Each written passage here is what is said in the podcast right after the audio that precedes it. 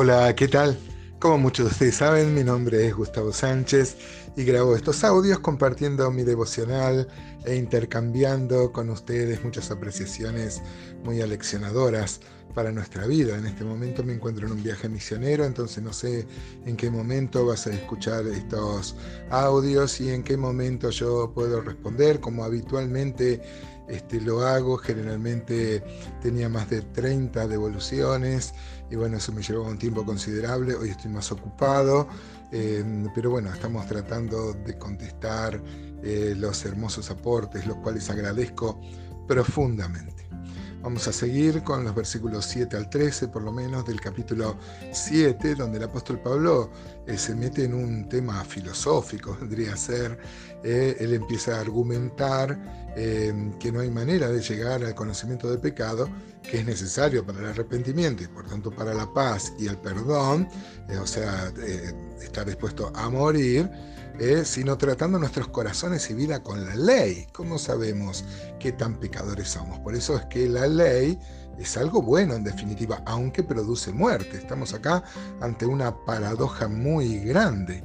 En su propio caso, el apóstol Pablo no hubiera conocido la pecaminosidad de sus pensamientos, motivos y acciones si no fuese por la ley, la ley de Dios.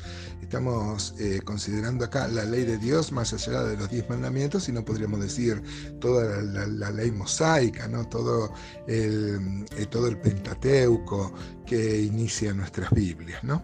esa norma perfecta mostró cuán malo era su corazón y su vida. La ley este, mostró cuál pecaminoso era el apóstol y nos muestra a nosotros cuál pecaminoso somos y nos guía, como hemos dicho varias veces en la carta a los Gálatas, el apóstol Pablo dice que la ley fue como un ayo, un maestro, alguien que nos guió de la mano hacia Cristo. La ley nos muestra lo pecadores que somos y nos deja incapaces de poder agradar a Dios, de obtener la salvación y de remediar el castigo que nuestro pecado merece. Todo eso nos muestra la ley y nos guía a Cristo, porque es Cristo quien nos libera con su muerte. Esto es algo profundamente filosófico y profundamente eh, eh, verdadero, inspirado por Dios. ¿no? Dice entonces versículo 7 de Romanos 7, otra vez el apóstol Pablo echa mano a las preguntas retóricas, ¿no? Eh, no es que se está preguntando verdaderamente estas cosas, sino son preguntas que tienen una respuesta obvia. Dice entonces Romanos 7, 7, ¿qué diremos pues? ¿La ley es pecado? En ninguna manera, pero yo no conocía el pecado sino por la ley porque tampoco conociera la codicia si la ley no dijera no codiciarás. Mas el pecado, tomando ocasión por el mandamiento, o sea, la ley, produjo en mí toda codicia, porque sin la ley el pecado está muerto. Mire qué profundo es esto, ¿no? Claro, el pecado está ahí, pero eh, la ley lo revive al pecado y despierta en nosotros esa gana de transgredir porque somos rebeldes. Entonces la codicia que ya teníamos naturalmente en nosotros, como la ley dice que no hay que codiciar, eso despierta en nosotros mayor codicia. ¿Qué, ¿Cuánto sabía de antropología, de filosofía y del ser humano el apóstol Pablo? ¿no? Dice versículo 9, y yo sin la ley vivía en un tiempo, pero venido el mandamiento, el pecado revivió y yo morí. Y hallé que el mismo mandamiento que era para vida, a mí me resultó para muerte. Porque el pecado, tomando ocasión por el mandamiento, me engañó y por él me mató. De manera que la ley a la verdad es santa y el mandamiento santo, justo y bueno. Luego, lo que es bueno vino a ser muerte para mí, en ninguna manera, sino que el pecado, para mostrarse pecado, produjo en mí la muerte por medio de lo que es bueno, a fin de que por el mandamiento el pecado llegase a ser sobremanera pecaminoso. Pareciera ser un intríngulis lo que está diciendo el apóstol Pablo, sino, pero en, verdad es algo muy simple. Eh, el apóstol Pablo dice, entonces eh, la ley es pecado, la ley es algo malo, en ninguna manera, ¿no? Eh, nosotros cuando estábamos en la carne, antes de conocer a Cristo, ya teníamos el pecado, pero la ley lo hizo más grave porque hay una prohibición de Dios. toda persona, porque aún los gentiles, los que no conocen a Dios, se dan cuenta, hay una ley natural en nosotros eh, que nos dice que eso está mal, que el adulterio está mal, que el homicidio está mal, que la mentira está mal. Eh, aún las personas que nunca han escuchado de la ley de Dios, es el argumento que veíamos en el capítulo 1 de Romanos, eh, saben, hay algo que Dios puso en nosotros que, mm, que, que es la conciencia.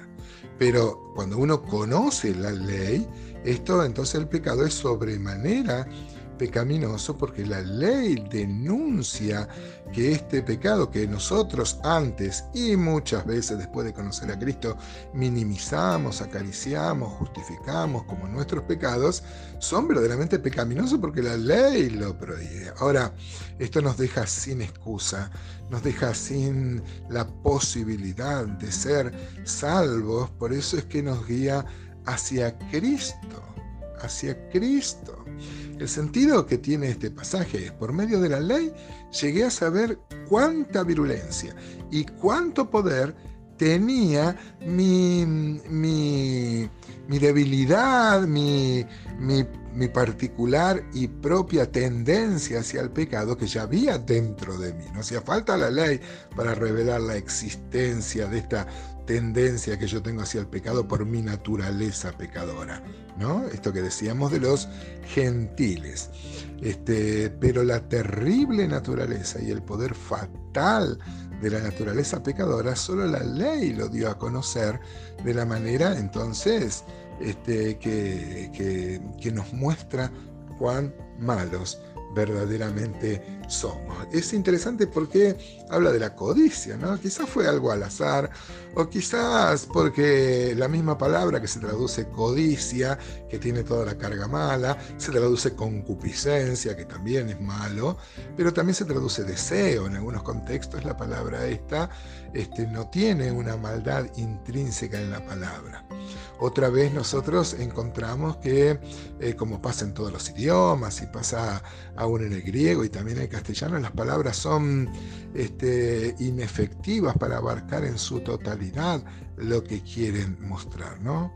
Este, la palabra que se traduce codicia, en algunos contextos no es algo malo pero claro, acá el apóstol Pablo está hablando de algo malo y entonces tiene que referirse a la codicia, a la, mm, a la concupiscencia. Pero aún los deseos buenos que nosotros tenemos, si no están santificados en Cristo, también son malos, hermanos. Por ejemplo, el altruismo. Alguien que hace algo por otros. Uno diría, eso está re bueno. Pero sin Cristo, el orgullo humano, el pecado humano, tiende, eh, eh, tiñe a esa acción que aparentemente es buena de malo.